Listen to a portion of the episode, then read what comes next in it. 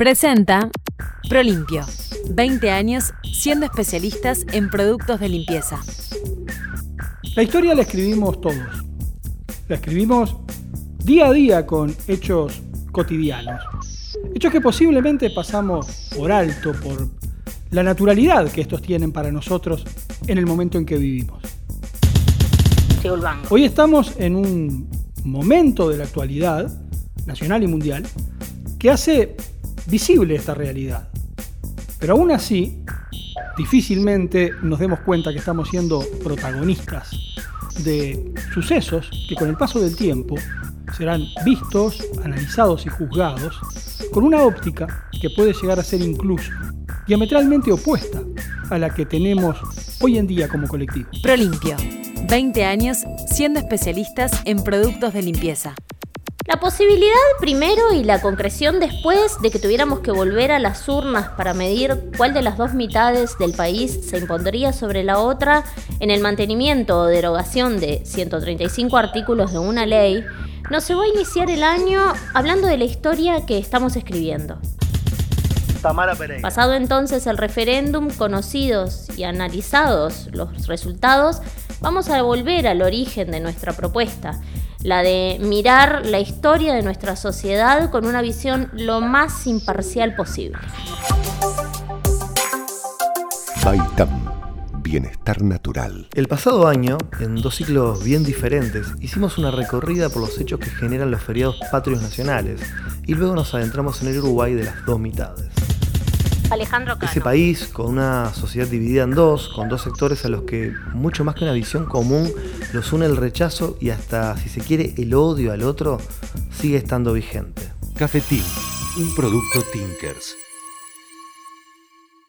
Hasta el 8 de octubre de 1851, cuando se pone fin a la Guerra Grande y se habla de ni vencidos ni vencedores, las dos mitades se movían en base a las personalidades fuertes de dos caudillos dos caudillos que estaban enfrentados entre ellos y que tenían ambos seguidores incondicionales. Fructuoso Rivera y Manuel Oribe eran las verdaderas banderas a nivel popular y la fidelidad a uno y el rechazo al otro fueron haciendo posible que se creara un sentimiento de pertenencia a cada bando, promovido también por intereses extranjeros, por cada uno de ellos, que procuraban beneficios con la imposición de uno o la sumisión del otro.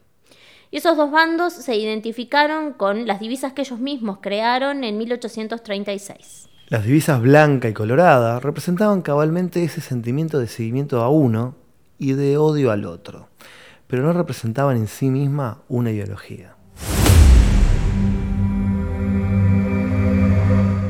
Las ideologías, que darán origen a los partidos políticos, se fueron construyendo casi que sin tener en cuenta los caudillos, separándose incluso de ellos en formas y estilos.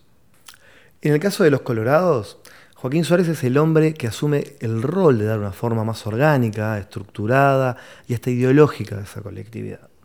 Separándose de Rivera en el caudillismo y del ímpetu que caracterizaba a Don Frutos, intentando construir un estilo más mesurado, diplomático, igualmente efectivo en su autoridad que el de la fuerza y las armas, pero que tenga un respaldo mucho más institucional que personal, algo que para entonces era una verdadera revolución. En el caso del Partido Nacional, si bien Oribe es signado por este colectivo como el constructor de la idea base que los nuclea, desde el 10 de agosto de 1836, cuando adopta el lema Defensores de las Leyes, el primer programa de principios es elaborado luego de la Revolución de las Lanzas en el año 1872 y este posee una serie de enunciados que tienen mucho que ver con la impronta que le diera a esta colectividad Bernardo Prudencio Berro. Berro es una figura muy destacada dentro del nacionalismo, signado incluso por los integrantes de este partido como el mejor presidente de la historia pero Berro no ocupa el lugar que ocupan otras figuras blancas, figuras que en su accionar mantuvieron la lógica caudillesca. Berro es incluso utilizado como ejemplo para marcar la diferencia entre ser blanco y ser nacionalista. En su primer gobierno, que se dio entre 1860 y 1864, Berro había prohibido el uso de las divisas blancas y coloradas, imponiendo severas sanciones a sus infractores. Bernardo Berro fue un hombre político desde muy temprana edad. Era hijo de un integrante de la Junta de Montevideo y de la Asamblea Constituyente de 1828, Pedro Francisco Berro. Y su primer participación en actividades políticas fue en la tercera legislatura, entre 1837 y 1838, como diputado por el departamento de Maldonado, para luego ser ministro de gobierno de Oribe entre 1845 y 1851 durante el gobierno del Cerrito, y miembro del Tribunal Supremo. Pero al menos desde 1847 se unió al movimiento que había propiciado Andrés Lamas desde Río de Janeiro y que es conocido como política de fusión, el que bregaba por la abolición de las divisas políticas y que se había comenzado a esbozar con la construcción de dos lineamientos de acuerdo de paz con el que se dio fin a la Guerra Grande. Tras ese acuerdo de paz, promovido por quienes luego crearían esa política de fusión, existía consenso para que el general Eugenio Garzón fuera proclamado presidente pero su repentino fallecimiento hizo que asumiera la presidencia Juan Francisco Giró y que lo hiciera con el firme objetivo de llevar adelante una política de pacificación, la que se reflejaba en la integración de su gabinete. Varios ciudadanos de fuerte filiación colorada integraron aquel gobierno fusionista que tenía a un blanco a la cabeza. César Díaz, que fue ministro de Guerra, y Venancio Flores, que se desempeñó como jefe político de Montevideo, fueron las figuras coloradas más destacadas. Pero pese a ello, en el corto plazo, la dramática situación financiera encendió nuevamente la llama de los conflictos entre los identificados con una y otra divisa. Las medidas de excepción que debieron tomarse durante el gobierno de Giró aceleraron la nueva confrontación. El primer gran tema fue la disolución de la policía, la que dejó de prestar funciones para el Estado por falta de pago, lo que generó una situación de extrema inseguridad en el Uruguay rural.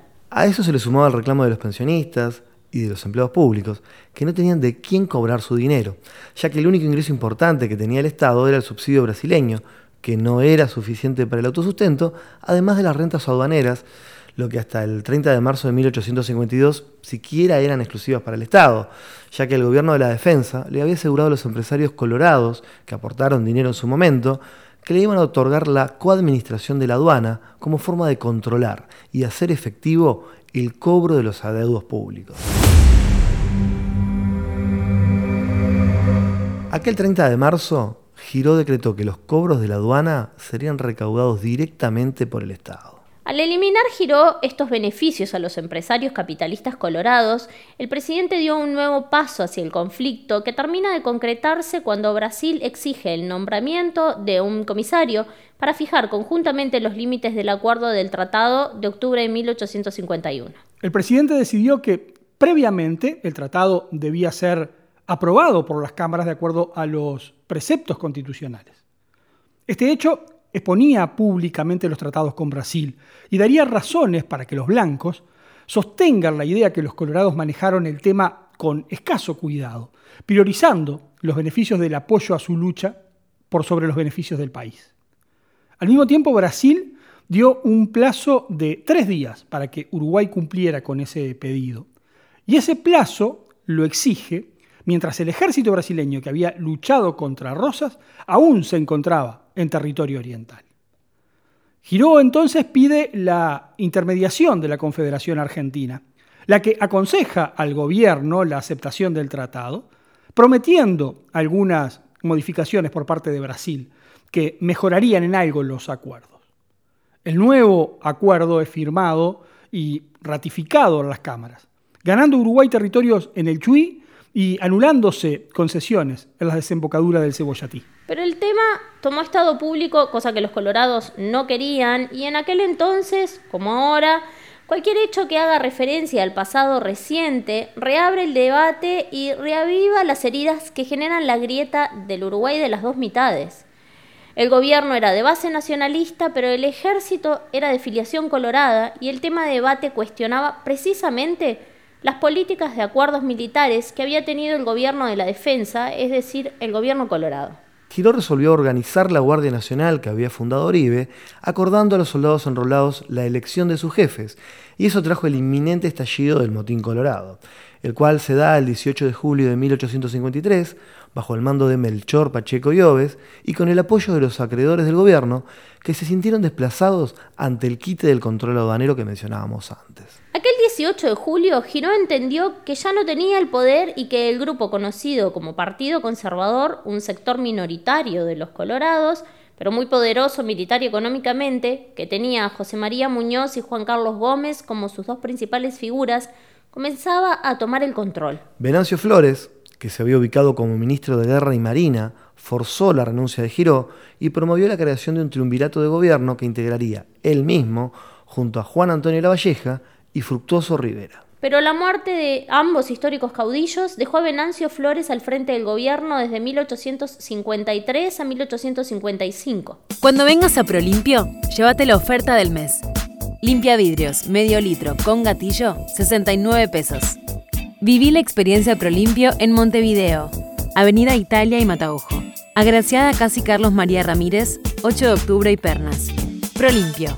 20 años siendo especialistas en productos de limpieza. A los pocos meses de estar en el poder, Venancio Flores supo que la rebelión era inminente y que lo era por parte de disidentes de su propio partido, razón por la que, amparado en el Tratado para una alianza ofensiva y defensiva que en 1851 se había firmado con Brasil, solicita apoyo a las fuerzas norteñas que llegan hasta el Cerrito el 4 de mayo de 1854 bajo el mando del brigadier Pereira Pinto. El manifiesto de Andrés Lamas fue hecho público en agosto de 1855, teniendo una gran aceptación entre lo que podemos considerar el sector doctoral de ambos partidos. Pero en lo que se puede establecer como el sector caudillesco, fundamentalmente en el grupo que lideraba Venancio Flores, se lo veía como un ataque casi personal, naciendo así una corriente opositora a la fusionista, que es conocida como la política de pactos, la que promovía la pacificación de la República en base a pactos entre los partidos, sin abandonar las divisas tradicionales. El 9 de agosto, al mismo tiempo que entraba en el puerto de Montevideo la nave El Patriota, llevando a bordo a Manuel Oribe, que regresaba de su exilio en España, el gobierno de Venancio Flores resolvió clausurar el periódico La Libertad que respondía al sector colorado de los conservadores. Este grupo, que era liderado por José María Muñoz, pretendía continuar con la publicación haciendo más tensa la situación, la que termina de estallar 18 días después, cuando el 27 de agosto el propio Muñoz, junto a César Díaz y Lorenzo Valle, se alzaron en armas contra el gobierno de Flores con el apoyo de varios militares de prestigio, entre ellos Francisco Tajes. El ministro de Relaciones Exteriores del gobierno de Venancio Flores, Francisco Agel, exigió por dos veces la protección del ejército brasileño.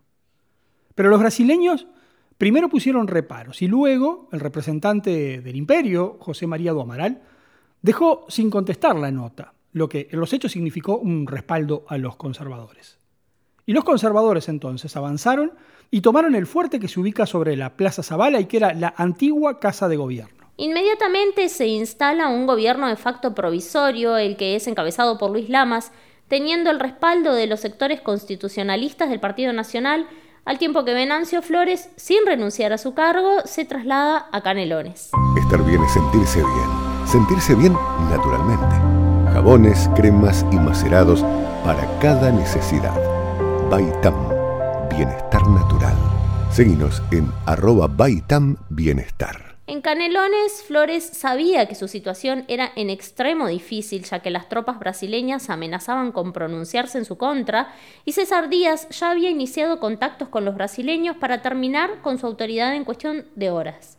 En medio de una gran incertidumbre, el caudillo colorado recibió una carta de Manuel Oribe a quien le había prohibido descender del barco, y en esa carta Oribe lo instaba a resistir para salvar la constitución, la independencia y la libertad del país. Tras esa carta, Venancio Flores autorizó el desembarco de Manuel Oribe y ambos caudillos llegaron a un acuerdo verbal. Oribe movilizó a su gente desconociendo la opinión de los blancos constitucionalistas y respaldó decididamente a Flores. En tanto, el gobierno de Luis Lamas quedaba cada día más huérfano de apoyo en una ciudad sitiada y hambrienta.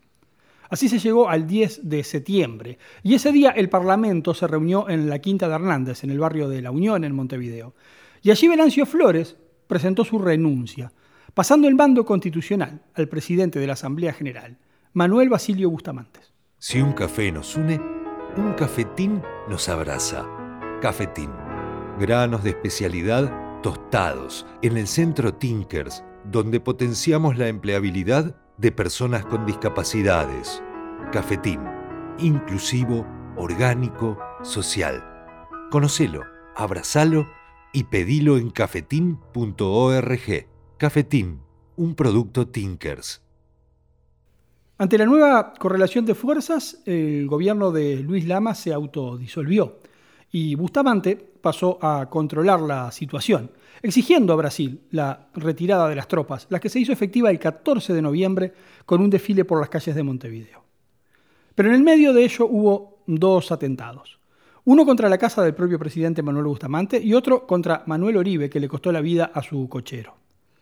Hasta el 11 de noviembre, Flores y Oribe suscribieron el llamado Pacto de la Unión, por el cual renunciaban a sus respectivas aspiraciones presidenciales y se comprometían a apoyar a un candidato común que diera garantías a todas las partes. Presentó Prolimpio, 20 años siendo especialistas en productos de limpieza.